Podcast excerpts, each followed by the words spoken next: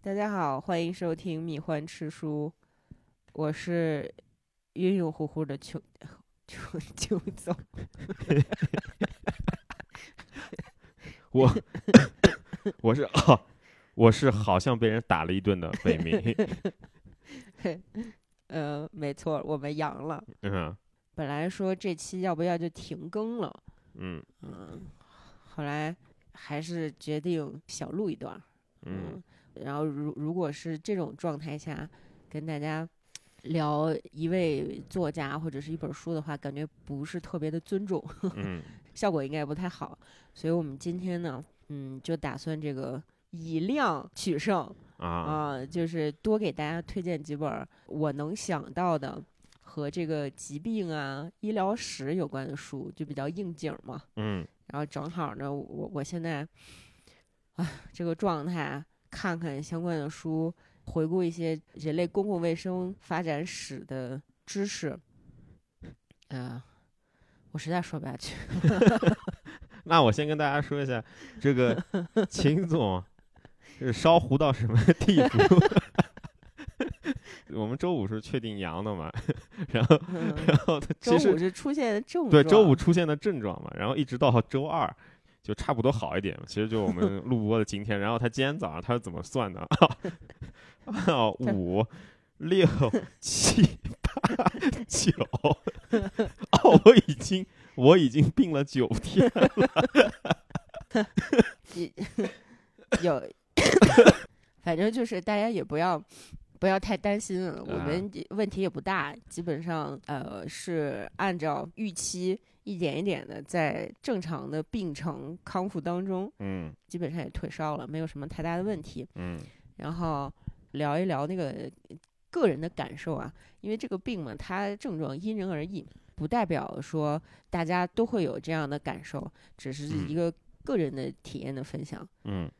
首先就是会会发烧，大概我那个体感应该就是差不多三十八度，啊然后关节疼，头疼，头疼比较比较严重，但是也还好，没有到像网上很多段子里说的什么拿电钻开颅，还没有，就是日常，比如说你那个喝水喝少了，或者说有有什么不高兴的事儿，精神紧张的那种偏头疼。啊咳嗽的症状其实我还比较轻微，然后北明是比较厉害，嗯，嗯，我就是发烧时间比他长，对他他嗯床上比我多躺两天嘛。嗯嗯，然后说这个嗓子退烧了之后，嗓子是开始疼，但是那那种疼不到吞刀片儿的程度，嗯，它更像是吞玻璃碴子，我谢谢你。是那种细细的、大面积的、扎扎的。但是你说是剧痛吗？我个人个体的感受是到不了，啊嗯，然然后分享一点那个在发烧的时候缓解症状的一些小窍门儿吧。嗯嗯，一定要大量的喝水，喝热水，然后喝热水，如果有条件的话呢，就多换几种口味儿，有一些电解质的冲剂呀、呃，或者是那个热汤啊，甜的、咸的换着喝，然后大量的喝。如果只喝嗯没有味道的白的热水的话，啊，喝到最后会恶心。是吗？嗯，就会想吐。但是你要是不喝热水呢，那个症状就很难受。所以我我的办法就是，我不是有一个特别大的那个乐扣的水壶嘛，嗯我就用那个甜甜的冲剂冲冲一大壶，然后抱在床上喝，反正那个也嗯不会漏水，我就躺着。什么时候就觉得又开始口干舌燥的时候，就拧开嘬一口嗯，啊，要小口小口喝，小口喝才有用。行吧，这毕竟是碧波多躺了两天，这比较有经验。没有，因为因为我之前也也是靠这个，就是能够续过命。对对对，药品其实呃没有营养有用，就在你发烧的时候， 嗯嗯，就是大家一定要注意补充营养，包括那个如果能吃饭的，就如果你 感染的病毒毒株是呃老母猪的话， 就就问题不大啊、就你还能炫饭， 这样这样好好。就是你还你还能炫饭就没事儿，嗯嗯。我有朋友是那个上吐下泻的，啊，就是攻击肠胃，嗯、这个还还 有那个放屁猪的，那个，哎呦，嗯，呃，说说到哪儿了啊？对，就是一一定要补充好营养。这个营养包括那个蛋白质啊、糖分呐、电解质啊，嗯，嗯，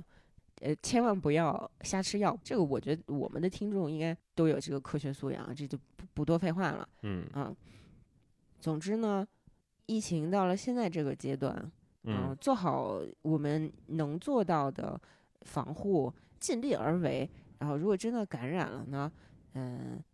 那个听天由命吧。哎不是，不是，我是说好自为 之。好自为之。我就是保持一个比较好的心情，其实对于康复是有用的。嗯啊，因为嗯，比这个病还要严重的病，在整个人类的发展史上多的是。嗯多的是啊。我我们保持良好的心态，生老病死，其实普通人没有办法控制太多，对嗯吧？尤其是现在奥密克戎这个毒株，已经比之前的要呃相对好一些了，是吧？所以大家这个保持良好的心态啊，不用太嗯紧张，嗯、我也也不用担心我们啊，我我们好的很，就是 有点傻，反应也有点迟钝。嗯呃，呃然后今天呢，我们给大家准备了很多本书，然后因为实在是没有这个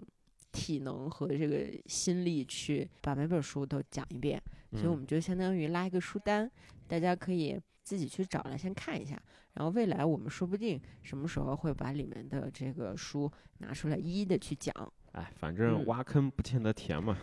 嗯债多了不愁是这样的。你可以用另外一个解释吗？嗯，就来日方长嘛， 明日复明日，下周复下周。呃，行，那就不多说废话了，我们嗯就给大家推荐，我觉得跟现在的这个呃疫情啊，或者说跟医学史或者公共卫生史有关的几本书吧。好，啊，首先我们推荐一个比较实用的书，就是张文宏说传染哎，啊，现在好像是中信在清仓的嘛，卖的特别便宜。但是现在这个情况变了，没准以后就不清仓了，也不好说。呃，嗯反正我是很喜欢这本书，嗯它是一个面向全民的传染病科普嗯彩图的，然后里面那个排版就是特别的无门槛、贴心，男女老幼都能看，嗯哪怕是你说小朋友五六年级的也能看了。里面就是介绍和人类生活息息相关的很多传染病，呃，病原体是怎么回事儿，包括疾病的预防和诊疗。嗯啊，大家可以看一下，不光是有什么病毒性的，像流感呐、新冠啊什么的，还有很多像比比如皮肤类的传染病啊，还有这种消化系统的传染病，那个大家都可以看看，预防起来嗯啊，是吧？因为世界上也不只有新冠这个病嘛。嗯，然后下一本我看推荐哪一个啊？嗯，推荐一个那个《病玫瑰》吧，《病玫瑰》这个书还挺有名的，它是理想国出的一套叫《手术剧场》的系列丛书，非常的精美又恶心。 各对，种什么脓包啊什么的，但是它不是照片的，全是那个十八、嗯十九世纪时候人画下来的吧？对，那色彩画的也很好，很漂亮对那种。医学发展是呃离不开这种视觉展现给这些医医学生，就说这个病到底长什么样儿，嗯对吧？你你才能把医学这个科学或者叫当时还是手艺呢给传下去，所以就有很多非常写实的和疾病相关的这个插图。然后这本书呢，就是呃把这些插图当成呃素材去给我们讲医学的发展史。 不好意思啊，因为翻到了正结好翻合到 了，对，但这个倒还好。嗯，然后这个里面还有很多和疾病相关的艺术作品啊、还有一些手术相关的那个手绘图嗯，啊，嗯、推荐给神经比较强大的读者朋口友味比较奇对特的朋友。啊，这个系列里面还有那个， 还有一本儿手术剧场，手术剧场那个就更唯美一点，嗯，那本它讲的是医学生使用的人体蜡像，对，你就想你一那个个是是非常美的。对你解嗯剖一个健康的人和解剖一个病人，或者说对那种病症进行一个描写，那是差别还是很大的。嗯反正以感兴趣的朋友可以去关注一下这个丛书啊，嗯那个理查德·巴奈特的作品啊，我我还挺，你说喜欢吗？也不能，你只能说就是崇拜了，就给贵啊，属于给贵的那种书。还是挺厉害的，反正嗯，啊，封面就是一个十九世纪中叶的一个呃生病了的女性的画像，嗯脸都是蓝绿色儿的，嗯，嗯一个金发美女，眼珠子和嘴唇儿都是蓝的，然后脸是绿的。呃，从《病玫瑰》呢，我还可以引申再推荐一本书，这本书是新民说出的，嗯、这个上市应该还没多长时间，叫《中世纪的身体》。顾名思义，就是全面的向我们展示了中世纪的人怎么样看待人体。我为什么推荐这本书呢？是因为我觉得它特别有趣挺啊，蛮好里玩的。对，里面收录了近一百幅很精美的中世纪时候的这种啊、和人体相关的手绘图、嗯啊，但因为是中世纪版本，你看着也不会害怕，不会害怕，你就觉得特别幽 默。 对，怪里怪气的，反正嗯，然后还有一些那个实拍图，你你看了之后呢，你就会觉得，哦，这是一本嗯老西医治疗手册。 嗯嗯、从最早呃说希巴克希， 从希巴克，希波从克拉 从最早希波克拉底是怎么样看待人体，就什么四叶、嗯四叶说什么的，是吧？嗯一直到中世纪的时候，人们怎么看待皮肤、看待心脏、看待你的手脚、血液，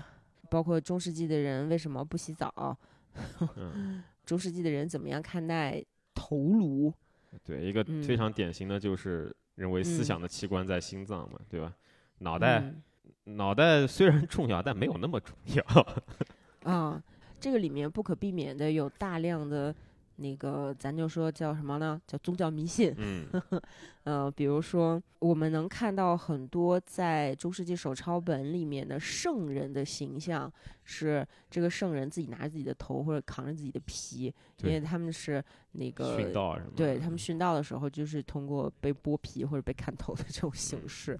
你这个还算好的，我见过更加怎么说说搞笑，可能有点不敬啊，但确实挺搞笑的，就是圣人嗯在那种画上面，就是脑袋上面还插了一把斧子， 就那种还披在脑袋上面的，哦 对，因为中世 纪挺手抄多本的其实是可可爱爱的。 对对，嗯，这个这个书挺有意思的。嗯通过这本书也可以看出来，就是人类对待身体、对待医学，曾经是多么跟我们现在不一样的嗯状态，是嗯吗？嗯也有一些非常震撼的实拍图，比方说他刚翻开书嘛，你就看到一个其实是注射了含汞的钠的一个中世纪人的这么一个半身的尸体，嗯，对吧？这个看起来特别像什么呢？特别像那个我《终结者二》，就那个液态金属人，嗯，被那个霰弹枪崩脑袋，就这个样子，还是很令人震撼的。对。包括说到中世纪的身体，我们肯定会联想到那个黑死病嘛，嗯是吧？鼠疫也是在欧洲肆虐了三百多年。嗯，嗯，二战期间盘尼西林的发明才真正得到控制。啊，有有这说法，对啊，啊、但是那个你像黑死病，它也不是说这三百年一直 就在一个地方没完没了，是吧？你这个地方人死差不多了，它就 消失了，所以导致欧洲人口锐减，然对后人越来越金贵，开始想办法，比如说发明了很多机械去代替人力劳动，某种程度上变相的刺激了那个文艺复兴，呃近代思想的诞生。对，确实是有关系的。嗯，啊，当然并不是说黑死病是个好东西啊。 嗯，那说说到黑死病，其实人类历史上还有一个一百年前发生的全球范围的流行病对，大家大概已经想到是什么东西了，啊，啊，就是西班牙流感嘛。对，就是西班牙流感。 然后，那这儿呢，就再给大家推荐一本书，叫《苍白的骑士》，嗯一本专门去写西班牙流感怎么样改变了世界的书。嗯，这个书应该是刚父子呢就爆发了新冠，所以这个作者呢，他也对呃这本书就包括在前言和后记里面，呃也增加了一些他对于二十一世纪爆发的这一场全球性的流行病的一些思考。啊，嗯，还挺什么跟紧现实的，就是对，其实西班牙流感相比于鼠疫来讲，对我们今天可能这场疫情更有一些启示，嗯，在改变世界这一点上离我们更近，对吧？对，嗯， 因为西班牙流感一百年前是一九一八年爆发的嘛，就主要死人就是一九一八年。嗯一九一八年是哪一年呢？就是那个一战，一战结束，威廉二世退位，就相当于是人们已经经过了十九世纪的工业革命、科技的一个飞跃，飞跃，对医学呀、对于公共卫生的认知啊，大家都已经觉得自己挺不错的了嗯，啊。这个时候呢，又哐嚓打一个脸，哎，，对你像当时的什么简易隔离呀、戴口罩啊、勤洗手啊，当时都是有了的，大家都是有这个意识的。这个就跟今天其实是挺像的。还有一点很像的是什么呢？就是一九一八年的世界彼此联通的那个效率是大大提高了的。对，就就我们今天你说新冠为什么能流流行的范围这么大，就是因为我们从北京飞去纽约，是吧？那其实一一九一八年的时那个时候呢，整个世界也是互相，你说坐船可能也就是几周的时间，对，嗯，也正因为如此呢，西班牙流感和新冠都在刚爆发的时候就引发了仇外和排外的情绪，就是从社会心理的层面上，嗯，西班牙流感和新冠其实是。就是他们引发的效果是非常类似的，啊，嗯，但我没记错的话，西班牙流感最早也不是在西班牙吧？不是在西班牙，对啊，嗯，但它还是被叫做了西班牙流感。对啊，而且连专家们的表现其实都是有一点类似的，嗯啊，就是说今天我们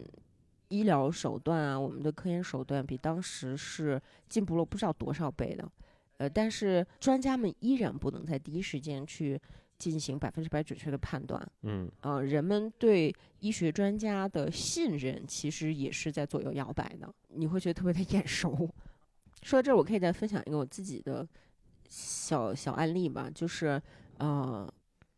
我们生活在成平日久的世界呢，就总会对人类的医疗手段、对人类的科研能力有一种不太切实际的自信。蜜汁自信。哎，迷之自迷之自信，嗯总觉得不管是有什么病呢，这个专家应该是第一时间就有办法去看清楚怎么回事儿。嗯但是，嗯，我自己是在一三年还是一四年的时候，我忘了，反正那个时候我刚从非洲出差回来，不到一个月的时间就开始发高烧，嗯在家扛了两天之后不行了，就去医院就住院了。住院大概得有一周到十天左右的时间，就每天都在输液，然后每天都抽血验血，就是想弄明白这个是什么病嘛。后来都等我好了，就是生龙活虎了的时候，最后也没有查出来是什么病，给出来的诊断就是不明肺炎。嗯，啊，那大家想一下，这个不明肺炎，它每年可能就是不知不觉当中就夺去了很多人的性命哎。你要想全世嗯界，就像我们对所谓的动物、植物了解的，其实是不到这个世界的总的动物啊、植物的种类的大概一半这样的。对我们对嗯病毒了解其实非常有限的，人类绝大多数病其实是靠自己治愈的，免疫系统，对对呃，并不是靠我们人大脑和我们积累下来的知识体系嗯去击败它的。嗯嗯所以从这点上看呢，就是大家要好好锻炼身体。 对啊，也身体好也比什么都强。对对对，啊就是好的免疫力其实是强于你去吃药什么的。嗯嗯，但是你说这个免疫力啊，什么强身健体，本身也是一次一次这个大的流行疾病教会我们的。比如说我们今天的那个医疗保健的普及，还有呃，要大家多做体育运动啊，多呼吸新鲜空气这种常识，其实也是西班牙流感带来的。中世纪时候大家还以放血为常识呢。还以不洗澡可以不必打开毛孔，也嗯什么邪祟入侵，把这个当成是一个常医识医疗常识是嗯吧？嗯，啊，然后《苍白骑士》这本书，他在谈西班牙流感的时候，还有一点我觉得看起来非常让人有感触的，嗯，就是说他对于整个历史的进程产生了什么样的影响。嗯，比如说它某种程度上是影响了第一次世界大战的进展，部分导致了第二次世界大战的爆发，并且推动了印度的独立。 哦，嗯，而且南非的种族隔离也是和西班牙流感有关的。是吗？嗯，当当时因为西班牙流感，瑞士差点闹内战嘛，哦，这这还个真不都知道是都是由疾病带来的。啊，啊、因为刚才不是说了吗？和新冠类似，这种大规模的流行病一爆发，就很难避免的会产生撕裂和仇外，嗯，人以群分，要找到替罪羊和背锅侠的这种心理上的倾向，它就是人性根深蒂固的一个东西。你看，一一直到今天，就人类反正是进步了，但不多， 就是这种感觉。至于未来，比如说二三十年，还会有什么更深远的影响，嗯、就得就得观察了，对吧？就得就得看了，呃。然后大家千万不要以为西班牙流感和中国没有关系，嗯实际上，这一场流感，它虽然叫西班牙流感，但是它在非洲和亚洲的死亡人数是比欧洲要高很多的。只不过当时可能就是我们没有什么很细致的统计。嗯，然后说到亚洲，说到中国，对吧？我再给大家推荐一本儿和疾病、和疫情、和地缘政治有关的书，叫《东北博弈》。就是大家都知道，在一九一零到一九一一年，咱们东北发生了也也爆发了黑死病。嗯，当时呢，是由于对汉塔的捕猎和铁路的修建，引发了大规模的爆发鼠疫。你想那个时候，清政府日薄西山，嗯基本上已经没有什么控制力了，而当时的列强都在对我们的东三省虎视眈眈，对吧？什么那个尼布楚条约啊、马关条约呀、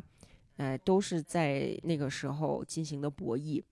就像日本呐、像那个沙俄呀，都是以这种要帮你们治理公共卫生之名去行在东北的土地上这个称称王称霸之实，嗯，对吧？他们并不是呃说那么关心中国老百姓的身体健康。然后就在这个时候呢，出现了真正的国师无双，就是大名鼎鼎的伍连德大夫。这本书其实就讲的当时呃各国的医学精英都在东三省汇集去嗯讨论怎么样解决突然出现的这个鼠疫，其实就是黑死病。然后呃，怎么样是最后在伍连德医生的指挥之下，啊、中国人民用就是世那个是真的是一个世界奇迹的速度解决了这场疫情，但是这只是一个表象，因为在这个表象之下，暗流涌动，就是所谓的地缘政治。哎，这本书还挺好看的，嗯，某嗯某种意义上，其实它让我想到了那个贾雷德·戴蒙德的那个《枪炮、病菌和钢嗯铁》嗯的那本书的很大一部分内容也是讲病毒是怎么样，就是从政治啊、从地缘上面改写了人类的嘛。是的，对，嗯那像这个的话，就更加聚焦于这个东北这个地方。嗯，而且它不光是我国，不光是东北，嗯呃，因为你想，一九一零年嘛，它相当于是进入二十世纪之后的第一场国际性的公共卫生危机，而且背后呢又有像日俄战争这种国家间的实力角逐。嗯，这是东北博弈，然后再说一个什么呢？然后说完这个东北博弈呢，再推荐一本儿更有名的书啊，最近呃正在什么那个什么火热销售中， 就是 诺贝尔文学奖得主帕慕克的《瘟疫之夜》。嗯，据说这本书他是构思了四十年，嗯，然后封面儿都是帕慕克自己手绘的，啊，你看还挺好啊看的，嗯，里面的插画封底也是他画的，画工还可以。嗯，画的挺好的。 嗯，这个书特别好看，我还没看完，但是非常的精彩。 它的那个整个故事的架构，它是虚构的啊，但嗯，它整个故事的那个感觉和我刚才推荐的东北博弈有点像。对，因为我看它上面铁甲剑啊什么的，也是啊那个对年代嘛。嗯，这个是一九零一年啊，啊，一九零一年的时候呢，呃，那个奥斯曼土耳其帝国跟我大清一样，也是风雨飘摇，对啊，日薄西山，也是呃列强虎视眈眈。然后呢，有这么一个岛叫明格尔岛，在这个明格尔岛上，有各种各样的密探、嗯帮派，然后各国的这个公使，也什么德国、呃英国，嗯、什么那个俄国啊、就是很所有的这些列强都在这个地方安插了自己的势力。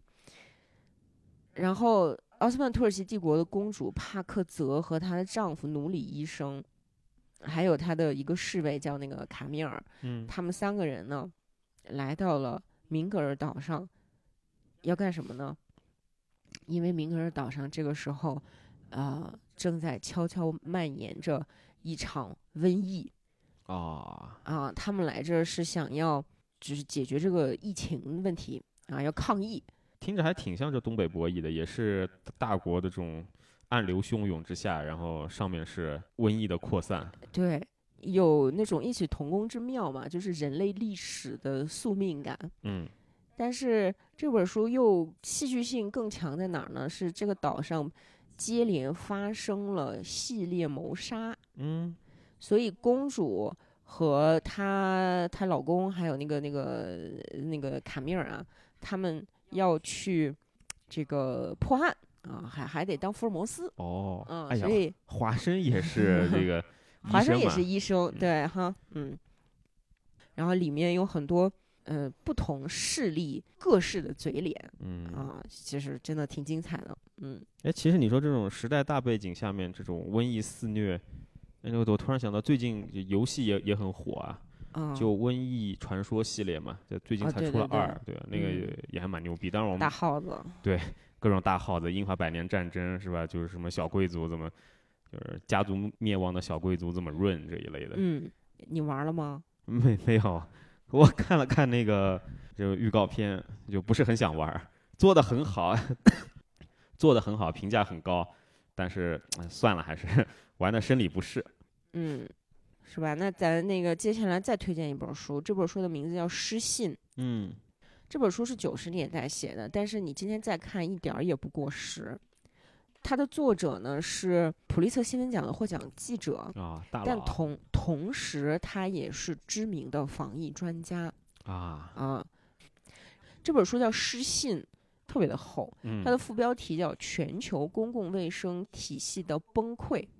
它举了五个例子：发生在印度的鼠疫，发生在扎伊尔的埃博拉，啊，还有那会儿不是苏联刚解体吗？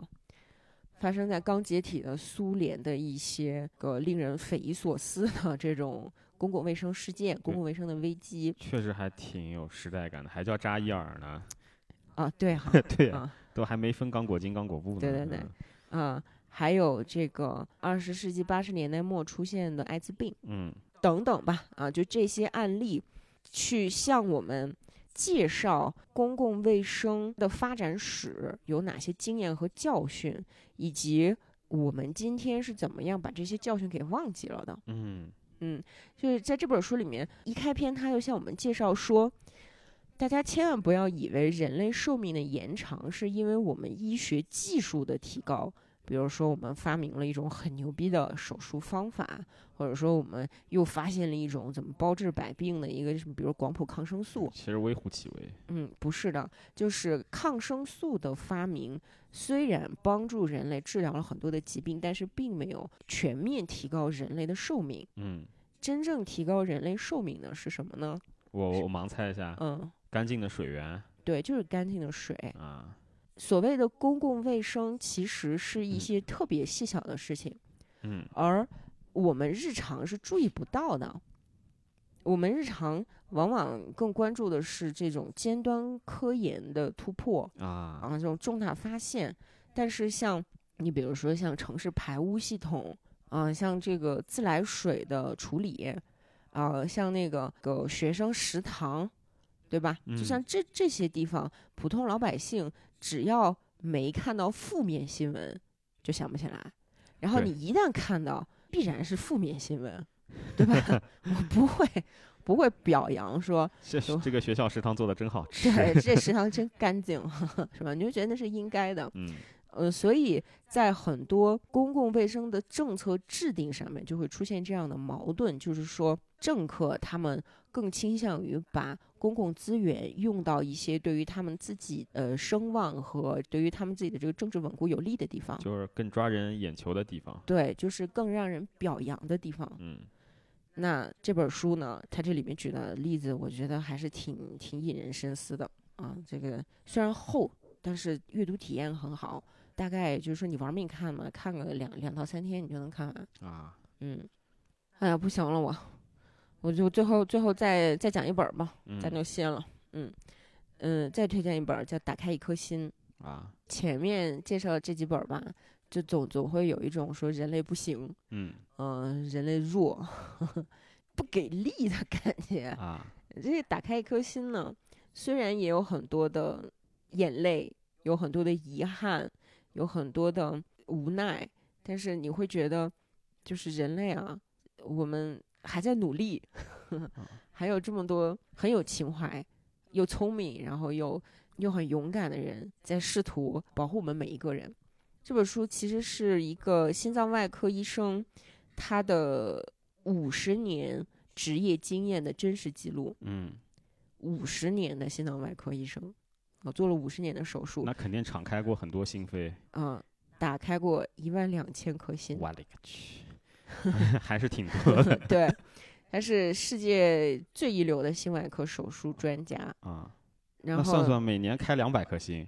牛逼吗？我操，那就恨不得就是三天开两颗心那个感觉他也不是都主刀嘛，他参与也算，啊。呃，尤其他本身因为是这种开创性的专家，嗯就是他的指导意见也是非常宝贵的。啊、啊就是他参与过一万多台心心外手术，并且他他的书都是业内当成是那种就是教科书级别的书去读的，啊，质嗯保是大佬对。然后这本书里面呢，在写，其实我感觉更多的是一种勇气吧，就是医生在面对着跟你一模一样的一具人体的时候，嗯要怎么样克服自己内心的种种情绪，嗯治病救人，包括怎么样处理和病人和病人家属的关系，然后就这个心外手术啊，它惊心动魄的程度，可能比你看《零零七》还刺激。是吗？ 嗯，就是非常好看，完全没有那种主观意愿上的煽情嗯撒狗血，啊，嗯就很震撼的一本书，打开一颗心。然后我觉得封面文案也写的特别好，他说看见一颗心，他说要忘记那是爱和奉献的源泉，因为他是一个外科医生，哦，他不能在里面投入太多的这种在手术台上最好一丝情感也不要带。对，就是不能投入太多的个人情感。嗯然后后半句是打开一颗心，他会为他填进灵魂和人生。对啊，当他拯救了每一个病人，就是一段人生的延续，啊，对吧？就是一个灵魂得救了。那倒是。嗯，写的特别好啊。哎，行吧，我有点撑不住了，嗯 我今天节目就先到此为止，嗯，然后咱们好下周再见啊好好啊！大家多多保重身体，嗯，多喝水，